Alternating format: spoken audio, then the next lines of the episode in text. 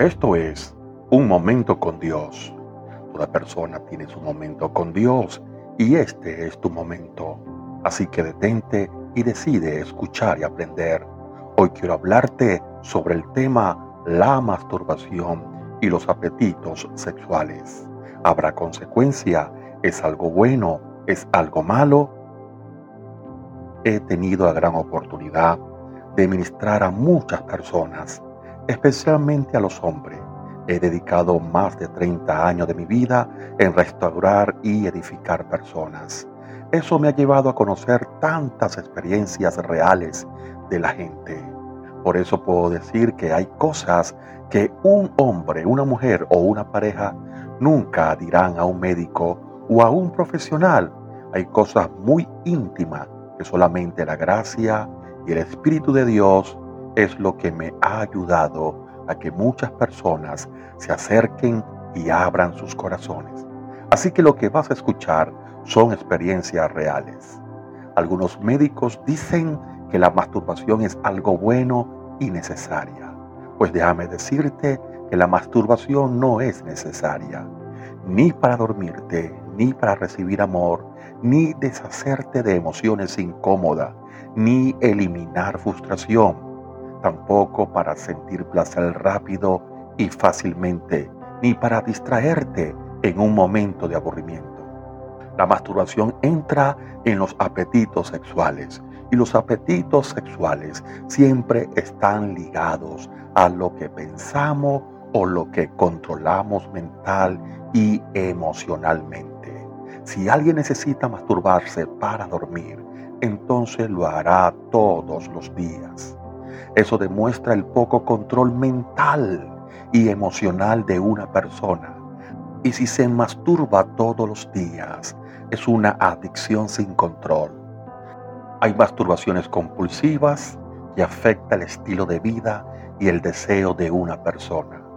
Los médicos y sexólogos reconocen que este tipo de masturbación trae problemas. Pero irónicamente, como toda adicción, así como la droga, que se comienza con un poco hasta dañar totalmente la vida y puede producir la muerte, sería irresponsable decir que un poco de droga, de marihuana, no hace daño, sabiendo que con tan solo un poco se comienza a dañar toda una vida. Lo mismo sucede con la masturbación. Con tan solo un poco, sin control, daña tu vida. Una cosa es la eyaculación y otra cosa es un orgasmo con tu pareja. Uno de los efectos colaterales de esto es el desconectarte de las verdaderas emociones. Cuando el mismo estímulo es constante, producirá la misma reacción, pero cuando no hay ese estímulo, no habrá la misma reacción. Significa que tu percepción o sentidos se distorsionarán y la forma en que una persona tendrá una satisfacción es produciendo el mismo estímulo. He tenido muchos casos donde eso ha producido grandes problemas en el matrimonio, infidelidad, adulterios. Muchos teniendo relaciones sexuales no consigue satisfacerse ni tener un orgasmo y terminan frustrados o buscan opciones antinatura que dañan su cuerpo. Nunca la presión que ejerce la mano en el órgano sexual será la misma presión que se tiene con una mujer y a lo largo de los años eso será un gran problema. Algunas personas hasta han tenido que recurrir a cirugías en su miembro porque están torcidos y sus relaciones sexuales son tan dolorosas en su pareja que dejan de hacerlo y muchos terminan separándose. Por otro lado, cuando sus sentidos y percepción responde al mismo estímulo de siempre, una relación normal no lo satisface. Emocionalmente y espiritualmente te afectará, porque será una puerta abierta donde entrarán la pornografía, pensamientos podridos, lujuria, Todas estas cosas pueden llevar a una persona a que pierda el dominio propio y ser arrastrado a cosas peores. He conversado con personas que fueron violadores, homosexuales, lesbianas y que ahora están en Cristo. Y todos ellos confesaron que comenzaron con una experiencia aparentemente inofensiva. Es mejor que te conecte con tu pareja, la cual te traerá mejores beneficios que con un mundo de ilusiones falsas y total mentira. Y por otro lado, un mal estilo de vida está propensa a enfermedades. Presenta batalla en contra de los apetitos sexuales y en contra de la masturbación.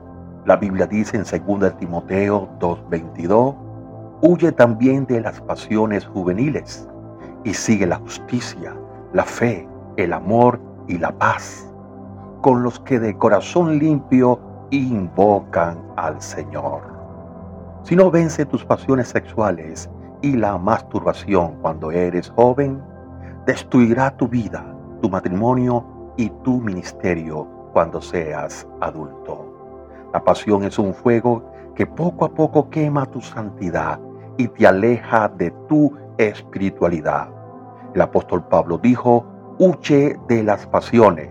Y también dijo, el que se esté quemando, que se case pero debes de vencer tus pasiones primeramente, porque la pasión sexual está ligada a tu espiritualidad. Quemarse es algo negativo y debes pelear contra las pasiones con todo tu corazón y con todas tus fuerzas.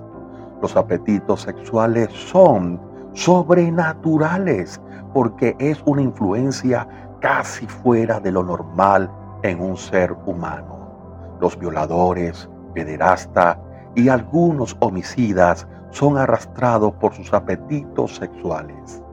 Te aconsejo lo siguiente. Uno, evita de adquirir ciertos apetitos.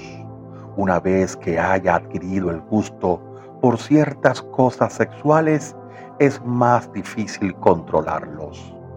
Dos, si adquiere el gusto por la pornografía, la masturbación o alguna desviación sexual, debes llorar contra esto por el resto de tu vida. 3. Haya una salida. Una salida puede ser el matrimonio y una buena y saludable relación con tu esposa. Lamentablemente muchos hombres no tienen buenos matrimonios ni buenas relaciones sexuales. Por eso, para algunos, el matrimonio no es una salida para contrarrestar los apetitos, aún teniendo relaciones sexuales con regularidad. La mejor salida que puedes optar es entregar toda tu vida a Jesús, porque Él tiene el amor y el poder de librarte. 4. Haz pacto con tus ojos. Evita ver pornografía u otra cosa que incita a las pasiones y a la masturbación. El libro de Job en el capítulo 31 dice, hice pacto solemne con mis ojos de no mirar con lujuria a una mujer. Debes tener un momento con Dios para librarte de los apetitos sexuales y de la masturbación. Abre tu corazón a Él. ¿Cómo puedes librarte de estas cosas? Te aconsejo lo siguiente. Uno, ten un verdadero arrepentimiento. Ten un acercamiento con Dios de todo corazón. Tres, renuncia a los apetitos sexuales, a la masturbación y a la pornografía. Cuatro, debes de creer en la restauración que Dios da. Cinco, haz pacto con tu Dios en tu vida. Seis, conságrate. Y siete, camina hacia la santificación. Busca a Dios y verás cómo su amor, su presencia te ayudará. Busca a alguien con sabiduría y con el consejo de Dios que te pueda ayudar, enseñar y darte herramientas. Esto fue un momento con Dios Gracias por escucharme. Me despido, su pastor y amigo Jesús Montilla. Y acuérdate, siempre tendrás tu momento.